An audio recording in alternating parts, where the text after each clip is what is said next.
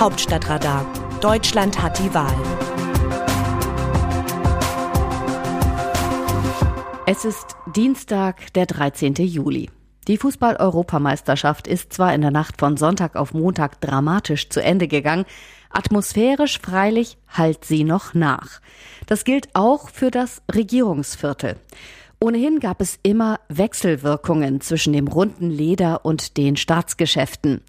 Der linksintellektuelle Norbert Seitz hat darüber 1990 ein ganzes Buch veröffentlicht. Kohl und Maradona, Politik und Fußball im Doppelpass. Die Bezüge, so viel steht fest, sind reichhaltig.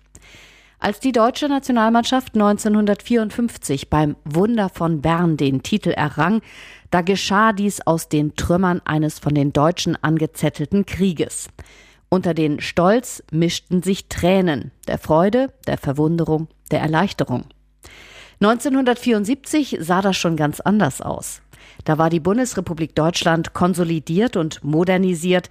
Das Münchner Olympiastadion legte davon Zeugnis ab.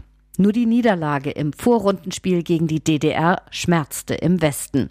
Jürgen Sparwasser aus Halberstadt erzielte an jenem 22. Juni in der 77. Minute das einzige Tor für den sprichwörtlichen zweiten deutschen Staat und machte sich damit unsterblich.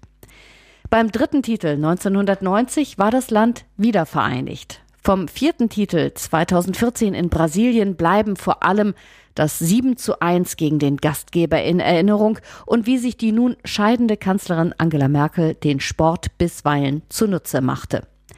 Während des jüngsten EM-Turniers sprangen einerseits jene Politiker ins Auge, die sich ohnehin für Fußball interessieren. Der parlamentarische Geschäftsführer der CDU-CSU-Bundestagsfraktion wäre da zu nennen. Michael Grosse-Brömer muss mit dem Schicksal leben, Anhänger des Hamburger Sportvereins zu sein. Das geht nicht ohne Spott ab. Sein SPD-Pendant Carsten Schneider mag als Thüringer Rot-Weiß Erfurt, aber auch Eintracht Frankfurt.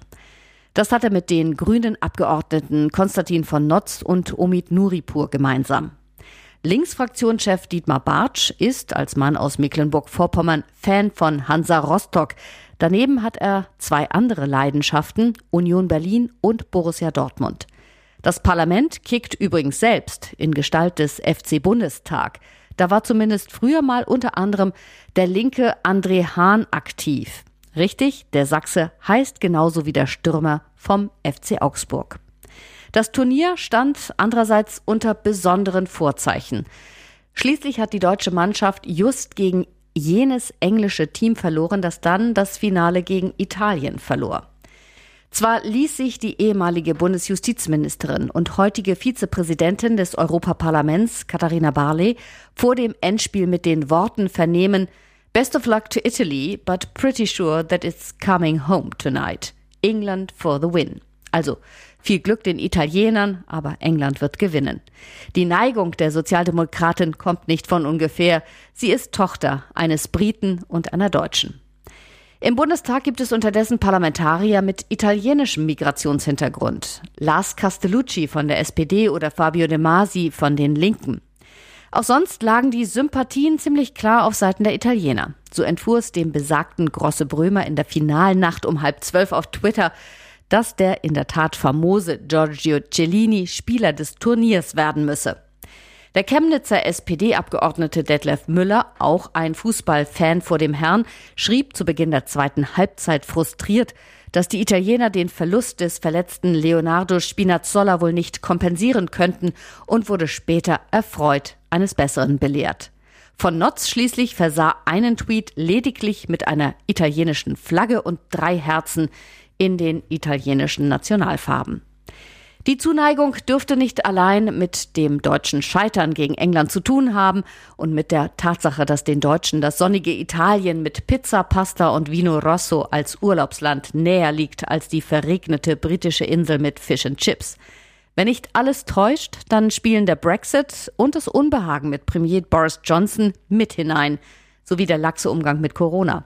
Da wurde eine Entfremdung sichtbar, die sich noch vertiefen könnte. Es zeigt sich jedenfalls einmal mehr, der Fußball ist auch politisch und er ist, mal mehr, mal weniger, national aufgeladen. Eines ist er leider ganz gewiss nicht, nur ein Spiel. Aus dem Wörterbuch Politsprech Deutsch. Ich finde die Kritik im Fall von Frau Baerbock ein bisschen übertrieben. Olaf Scholz, SPD-Kanzlerkandidat. Bei der SPD sah es in den vergangenen Wochen ja mal wieder nicht so doll aus. Die Umfragewerte waren wie gewohnt im Keller und Kanzlerkandidat Olaf Scholz wirkte mal wieder nicht wie einer, den man gern zu einer Party einlädt, weil er dafür Stimmung sorgt. Jetzt sagte der Sozialdemokrat mit Blick auf seine grünen Konkurrentin Annalena Baerbock, Frauen werden anders behandelt als Männer, auch in der Politik. Das ist nicht fair und es gehört auch ausgesprochen. Er fügte hinzu, die Kritik an Baerbock sei ein bisschen übertrieben. Besser hätte der Vizekanzler und Finanzminister nicht zum Ausdruck bringen können, dass er sich im Aufwind wähnt. Lange hatten die Grünen den Wahlkampf ja als Zweikampf zwischen sich und der Union inszeniert. Die SPD wurde von der Ökopartei bestenfalls noch ignoriert. Jetzt steigen die Sozialdemokraten in den Umfragen. Baerbocks Krise wird für sie zum Fenster der Gelegenheit. Da macht es sich gut, dass ihr Spitzenmann gerade bei internationalen Finanzministertreffen den Staatsmann geben und sich gegenüber der Mitbewerberin noch dazu generös zeigen darf. Wenn Scholz sagt, dass er die Kritik an Baerbock ein bisschen übertrieben findet, dann genießt er also in Wahrheit zumindest ein bisschen. Wie sehen andere Nationen Deutschland? Zu den Problemen der Kanzlerkandidatin der Grünen, Annalena Baerbock, schreibt die Neue Zürcher Zeitung. Sie ließ ihr Studium bombastischer erscheinen, als es war, stilisierte sich zur Völkerrechtlerin und dann die Krönung, ein Buch, halb Autobiografie einer 40-jährigen, halb politisches Programm. Die Selbstdarstellung war aufgesetzt, bildungsbürgerlich und sollte kaschieren, dass die Bewerberin ihr Berufsleben nur im grünen Orbit verbracht hatte. Eine Parteisoldatin, gestählt und gehärtet in der hermetischen Welt der Parteigremien. Baerbock hat den Moment verpasst, das auf Selbsterhöhung zielende Marketing durch ein bescheideneres Auftreten zu korrigieren. Man weiß nie, woran man bei ihr ist. Mal gibt sie sich als souveräne Politikerin, die Europas Vormacht führen will, mal als frecher Jungstar, der sich nach oben kämpft. Am Schluss bleibt das Bild einer unfertigen Kandidatur.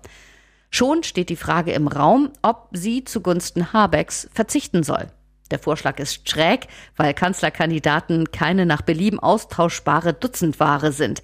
Aber nichts illustriert besser als das, in welche Sackgasse sich die Grünen manövriert haben. Das Autorenteam dieses Newsletters meldet sich am Donnerstag wieder. Dann berichtet meine Kollegin Eva Quadbeck. Bis dahin.